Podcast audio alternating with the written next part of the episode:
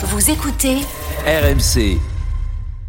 RMC, C'est déjà demain. L'heure d'accueillir Anthony Morel. Bonjour Anthony. Bonjour. Avec vous, le salon de l'agriculture qui ouvre ses portes dans moins de deux heures maintenant et la technologie s'invite de plus en plus au cœur des exploitations pour pallier le manque de main-d'œuvre, notamment les robots, sont en train de révolutionner l'ensemble du secteur. Ah, Vous savez que c'est ma grande passion, hein, les robots. Mais c'est vrai que c'est peut-être une solution pour répondre à la, à la pénurie de main-d'œuvre dans le secteur agricole, des fermes gérées de A à Z ou presque par des machines qui vont réaliser toutes les tâches fastidieuses, répétitives, qu'on ne trouve plus personne pour faire, parce que c'est ça le, cœur du problème. Tiens, prenez par exemple le désherbage, le désherbage manuel qui est très répandu dans les exploitations bio notamment. Ça casse le dos, c'est compliqué. Eh bien, on va confier cette tâche à des robots maraîchers, un peu comme on a des robots aspirateurs. Alors c'est euh, Nayo, une petite entreprise française hein, qui a mis au point ces robots désherbeurs, des petits véhicules autonomes montés sur roues, équipés de racloirs, de herses, mais aussi de caméras, de lasers qui sont yeux. On lui donne un plan informatique de la parcelle et ensuite, ensuite il se débrouille tout seul. Tout seul.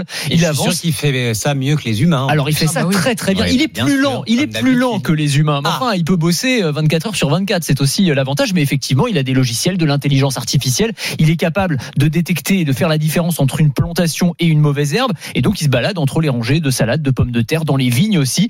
Il sème, il bine, il retire les mauvaises herbes. Et quand il a terminé, il envoie un petit SMS à l'agriculteur pour lui dire c'est bon, ça fait j'ai terminé. encore un crédit pour l'agriculteur. C'est vrai, bien sûr. Il faut toujours, toujours évidemment des agriculteurs humains. Mais pour le coup, pour les tâches les plus pénibles, on a les machines. Et là où il y a de gros problèmes de main-d'œuvre, c'est surtout au moment des récoltes. Oui, alors ça c'est un problème chronique en France, hein, d'où l'intérêt euh, d'avoir là encore euh, des robots, des robots cueilleurs par exemple. Tiens, il y a un modèle assez incroyable qui s'appelle le Sweeper. Il a été euh, financé par l'Union européenne. C'est un robot récolteur de poivrons. Ben voilà, il est monté sur roue, il se balade dans les serres. Il a une caméra intelligente dopée à l'intelligence artificielle qui va détecter la présence. Alors ça peut être de légumes ou de fruits, sa taille, son niveau de maturité. Et vous avez un bras robotique avec des doigts articulés très fins qui vont se saisir délicatement des fruits et des légumes sans les abîmer. Ça peut être des poivrons, ça de peut la être poésie. mais bien sûr, c'est de la poésie. Mais vous vous rendez compte, c'est hyper compliqué cette sensibilité à programmer d'un point de vue technologique et La informatique. sensibilité du poivron. Euh, La, sensibilité du poivron, On peut pas se rendre exactement. compte, Mathieu. Mais non, ou du robot cueilleur de fraises. On en rigole, mais là encore, mine de rien, c'est une vraie avancée euh, technologique. On met souvent les robots et les hommes en opposition en disant ils vont nous piquer nos emplois. On se rend compte qu'en fait, non, ils vont venir euh, pallier euh, à C'est des. complémentaire. Exactement, c'est complémentaire. C'est la col- collaboration homme-machine. En Australie, on va encore plus loin. Des robots bergers sont testés pour surveiller les troupeaux.